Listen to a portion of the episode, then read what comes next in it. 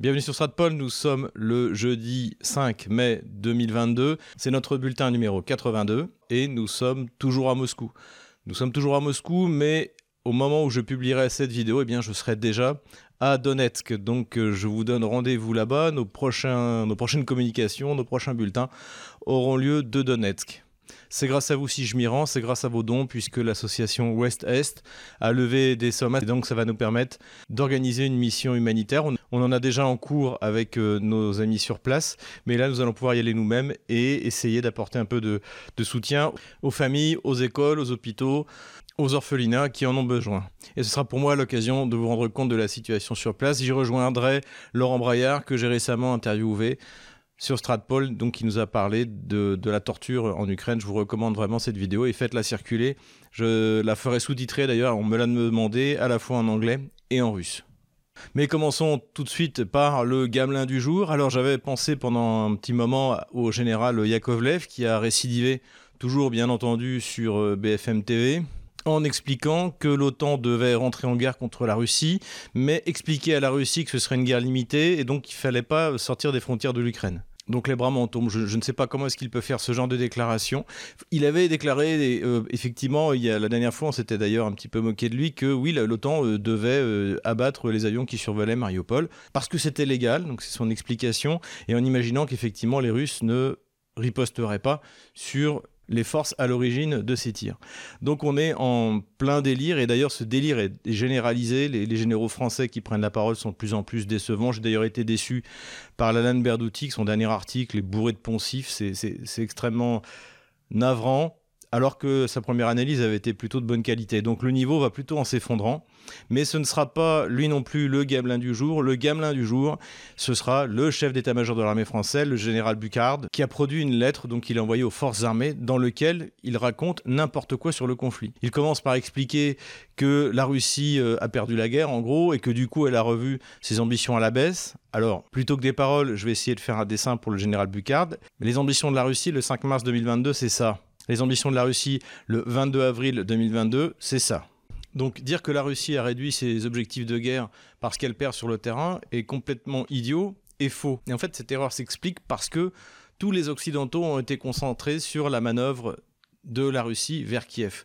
L'hypothèse que la Russie ait envoyé des troupes au nord de Kiev au cas où la ville tombe entre les mains des pro-russes parce qu'il y a eu un soulèvement à l'intérieur, n'est pas impossible. Cela dit, ce n'est pas prouvé et ça n'a jamais été annoncé par aucune autorité russe. Donc, une fois de plus, le général Bucard, comme les autres, réinvente des objectifs russes qui n'ont jamais été annoncés. Les objectifs russes au début sont très simples. Crimée, République populaire de Donetsk, République populaire de Lugansk. La présence de l'armée russe au nord, lui, a permis en revanche de remporter des victoires importantes du point de vue tactique dans l'est de l'Ukraine. Ces deux victoires, on en a parlé à l'époque, ont eu lieu dans les 15 premiers jours de mars, c'est-à-dire la prise au sud de Volnovaha, qui permet de boucler la ville de Mariupol et de préparer la partie sud de la mâchoire qui va se refermer sur l'armée ukrainienne. Et la deuxième victoire, c'était la prise d'Izium, ça je crois que c'était précisément le 13 mars, qui a permis à la Russie de mettre en place la partie nord de la mâchoire, donc qui devait se refermer. Et devant ces avancées tactiques, eh bien la Russie, qui avait mené une offensive dans quatre directions, s'est concentrée sur celle qui était la plus prometteuse et qui allait permettre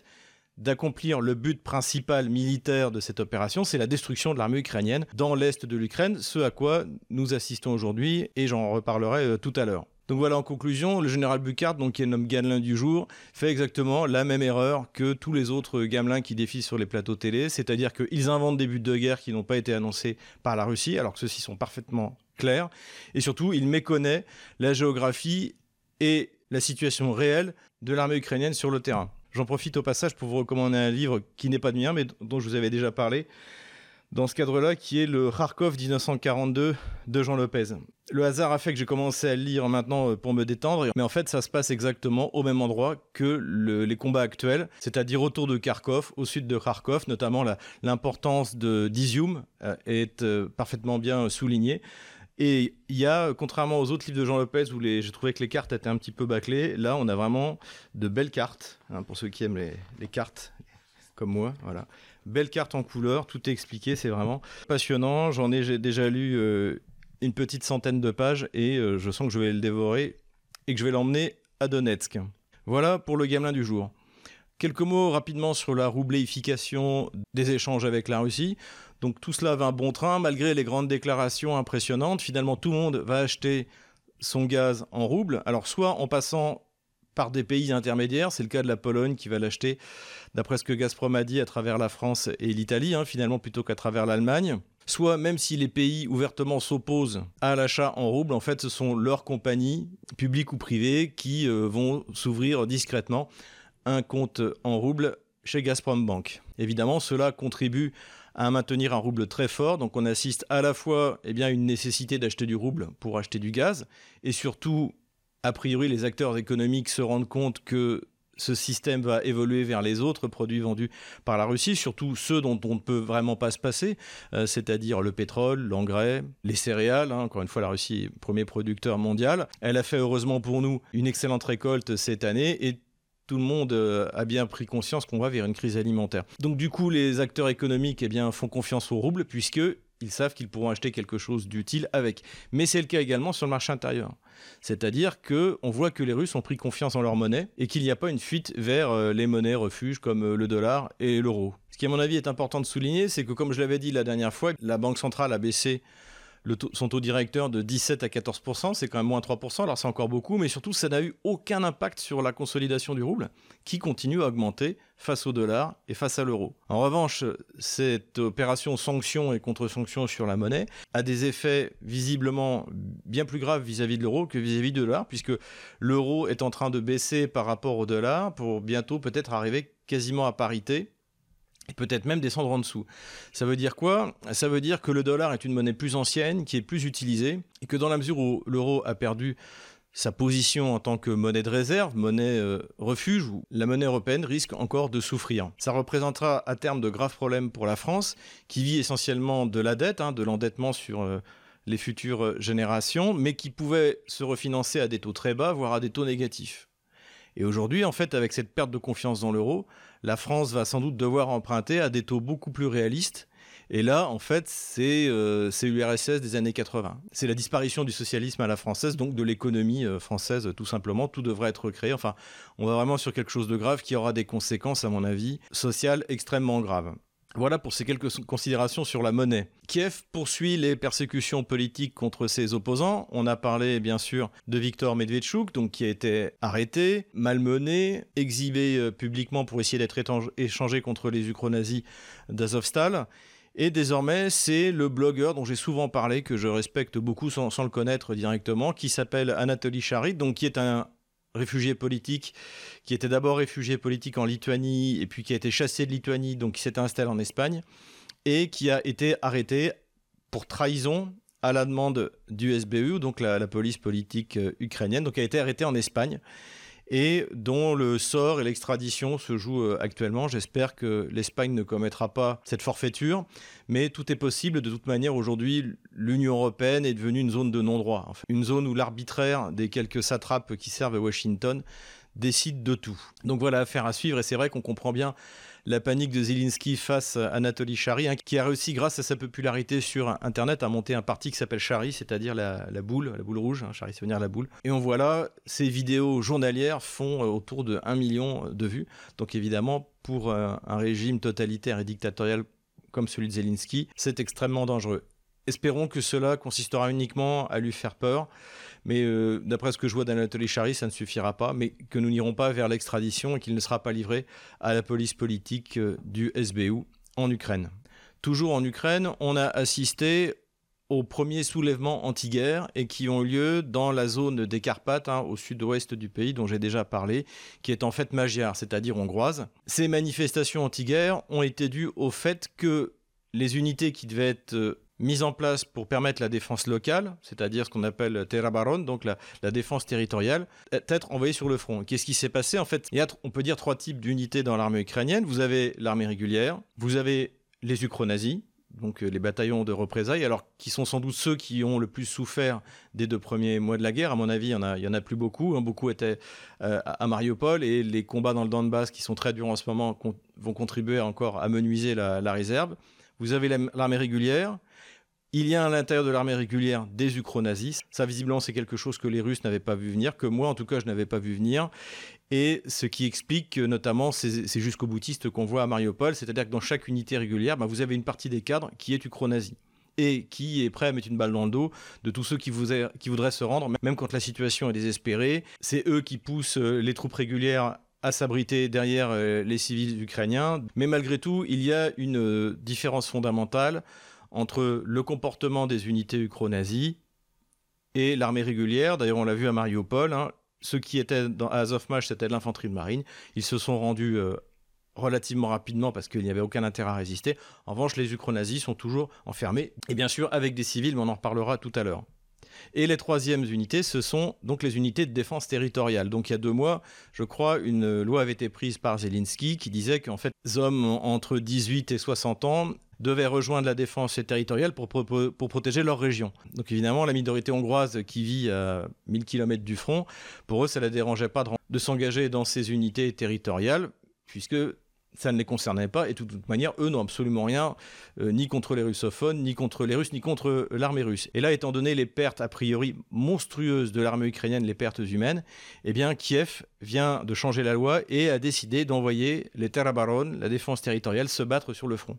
évidemment, il y a des tas de régions qui n'en ont absolument pas envie, y compris les Hongrois, puisque tout ce qu'ils souhaitent, ce serait évidemment de rejoindre la Hongrie et pas aller de se battre euh, contre les Russes. Donc c'est quand même un, moment important, c'est-à-dire cela traduit la situation catastrophique dans laquelle se trouve l'armée ukrainienne, qui n'est plus seulement munitions, carburant, mais également humaine. Et le pire, c'est que d'ailleurs on le voit quand ces gens sont faits prisonniers, il y a beaucoup d'interrogatoires.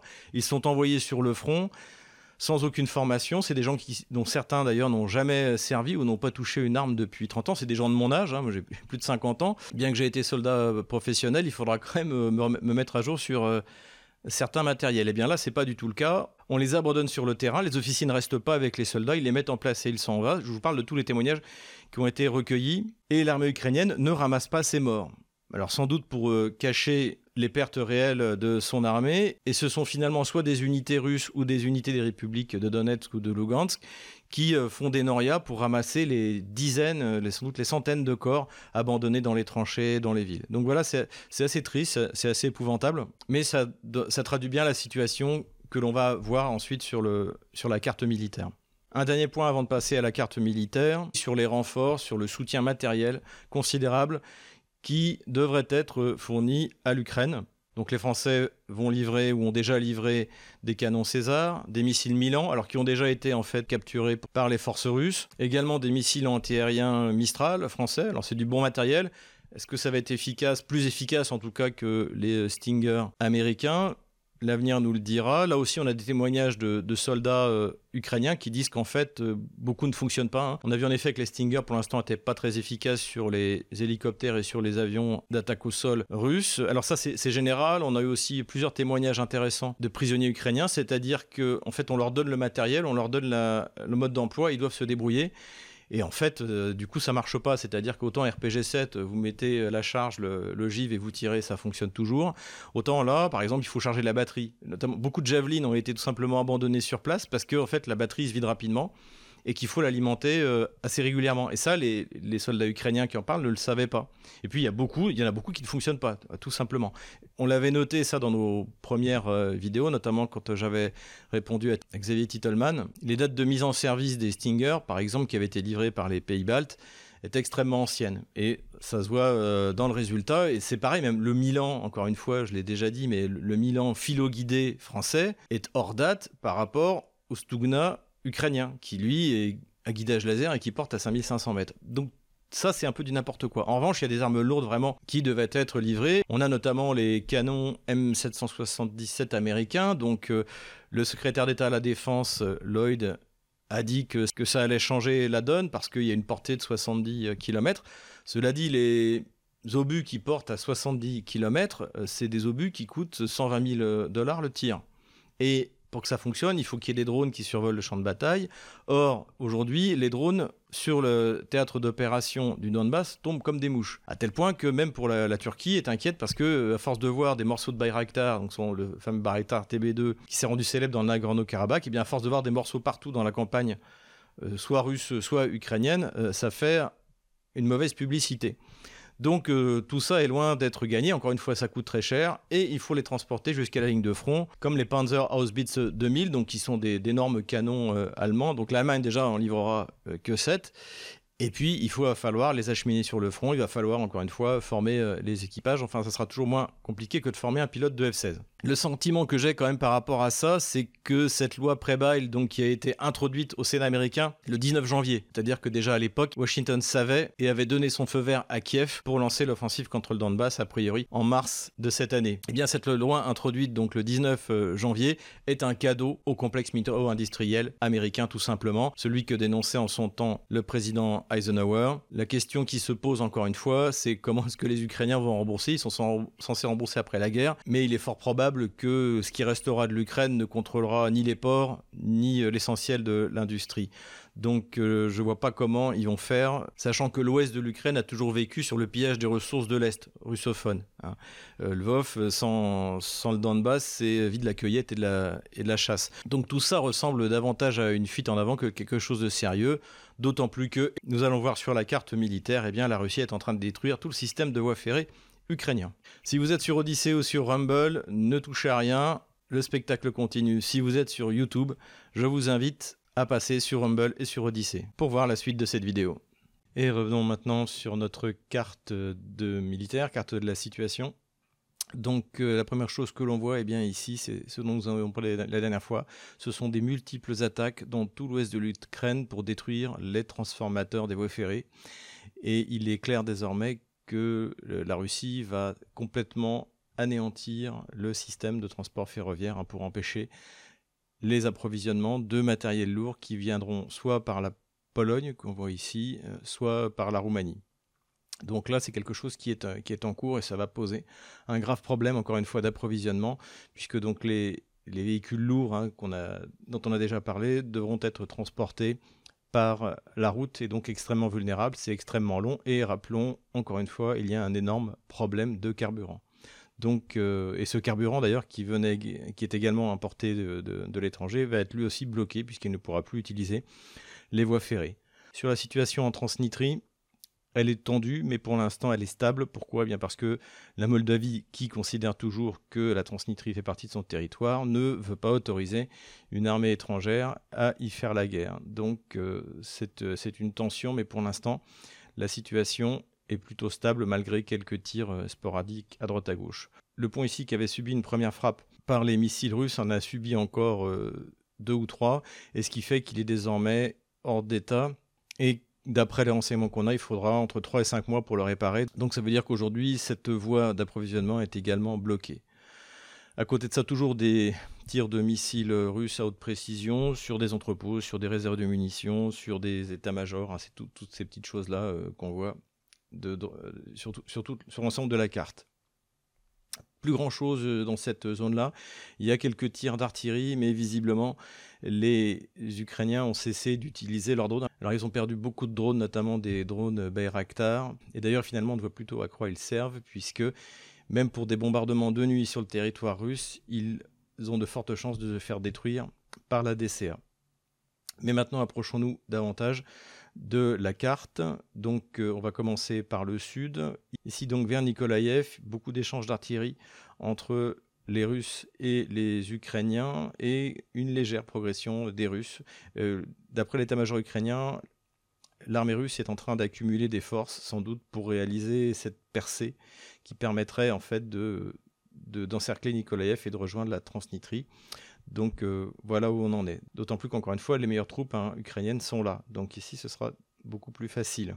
Dans cette région-là, on observe également une activité russe qui essaie donc de pousser vers euh, Zaporozhye, vers Dniepro. Donc toujours des combats toujours autour de Gouliapol. Là, ça avance lentement, comme à peu près sur tout le front, parce que c'est là que se trouvent les principales défenses ukrainiennes. Donc euh, une fois que ces quelques kilomètres euh, seront euh, passés, après, ça sera beaucoup plus facile pour l'armée russe. Progression pareille assez limitée au sud, et tandis que à différents endroits du front est, à Marinka, à Avdiivka, ici l'armée russe progresse, ou les armées des républiques autoproclamées, de quelques kilomètres, mais elle progresse. La localité de Popasnaya est quasiment complètement nettoyée et ça, ce sera sans doute une base d'assaut euh, finale. Hein. Pour l'instant, on est vraiment toujours dans une préparation assez lente, il faut bien le dire, euh, mais ces progressions de quelques kilomètres dans les meilleures défenses de l'armée ukrainienne sont euh, extrêmement significatives. Du côté de Severodonetsk et de Lysychansk, donc les deux dernières villes de la République populaire de Lugansk contrôlées par Kiev, et surtout, ce qui est important, c'est que Kiev a finalement retiré une partie de ses troupes pour aller renforcer Popasnaya, parce que cette localité est vitale pour euh, maintenir le, système de défense et empêcher la victoire opérative de la Russie. Ici aussi, dans la direction de Izium, ça a beaucoup progressé et petit à petit, le front se rapproche de Slaviansk et Kramatorsk. La localité de Krasny Liman, hein, j'en avais parlé dans la dernière vidéo, c'est les noms dont il faut se souvenir, est sur le point de passer sous contrôle russe. Donc l'armée russe avance petit à petit, conquiert localité par localité, avec, et surtout c'est important de le souligner, un minimum de pertes. Et c'est aussi pour ça que ça prend du temps, c'est que finalement les Russes font comme ils avaient fait en, Tchétchénie en 99, c'est-à-dire que dès que ça coince, eh ben on fait donner l'artillerie, les canons, et ensuite on avance. L'avantage pour les Russes aussi, c'est l'absence de civils, c'est-à-dire que là, même quand les Ukrainiens sont bien enterrés, ils ne peuvent pas se cacher derrière les civils comme ils euh, comme ils l'ont fait à Mariupol par exemple, et comme ils s'apprêtent à le faire à Slaviansk, à Kramatorsk et peut-être même dans toutes les villes euh, d'Ukraine. Mais quand c'est des petites localités, en fait, la plupart du temps, les civils sont partis. Sur le flanc de la progression russe dans la région de Kharkov, Kiev essaie de lancer des petites euh, contre-attaques, soit pour gêner l'approvisionnement, c'est ce qu'on voit ici, ici ou ici, soit pour essayer de percer l'encerclement d'un millier de, soldats ukrainiens dans cette zone-là. Donc là, c'est ce qu'on voit ici, une percée du côté d'Izium. Hein. Je l'ai dit et je le redis, la prise de la ville d'Izium par les Russes été un tournant de, la guerre. Évidemment, les Ukrainiens le savent et donc font tout pour essayer de percer dans cette direction. Rapidement, on finit avec euh, Mariupol. Contrairement à ce que je pensais, il y a bien des civils qui étaient en fait pris en otage hein, comme bouclier humain par les ukro-nazis, mais euh, l'intervention de Gutiérrez, donc de, le secrétaire général de l'ONU, a permis de les sortir. Il vient d'ailleurs de déclarer qu'à peu près 500 personnes avaient pu être sorties. Donc euh, ça aussi c'est un problème pour les unités de représailles, euh, puisque eh sans bouclier humain, les Russes vont pouvoir bombarder et les forcer à sortir. De toute manière, les vivres diminuent. Il, paraît même que les ukro-nazis auraient proposé d'échanger les civils contre de la nourriture, ce que les Russes ont refusé, et ce qui fait qu'à part le cannibalisme, eh bien, il ne restera plus grand-chose à faire. Il ne restera plus grand-chose à manger. Alors l'avantage, c'est comme il y a des mercenaires du monde entier, ils pourront changer de menu. J'ai vu notamment qu'il y avait des Grecs et des Marocains. Voilà, plaisanterie mise à part, voilà en gros ce qu'on peut dire sur la situation militaire. Voilà, j'espère que cette vidéo vous a plu. La prochaine sera de moins bonne qualité parce que j'emmène mon petit matériel, mais je suis moins bien équipé quand je voyage. Donc sera tournée à Donetsk. J'espère que j'aurai quelques images intéressantes à vous montrer. Et je ne vous cache pas que j'ai hâte d'être là-bas, non seulement pour participer à cette opération humanitaire, mais également pour parler à certaines personnes qui seront ravies de me voir. Voilà, N'hésitez pas à faire un don, n'hésitez pas, j'ai oublié de le dire, à vous acheter mon livre Ukraine, pourquoi la France est trompée et le livre noir de la gauche française, à vous inscrire, à faire un commentaire, et je vous dis à bientôt de Donetsk.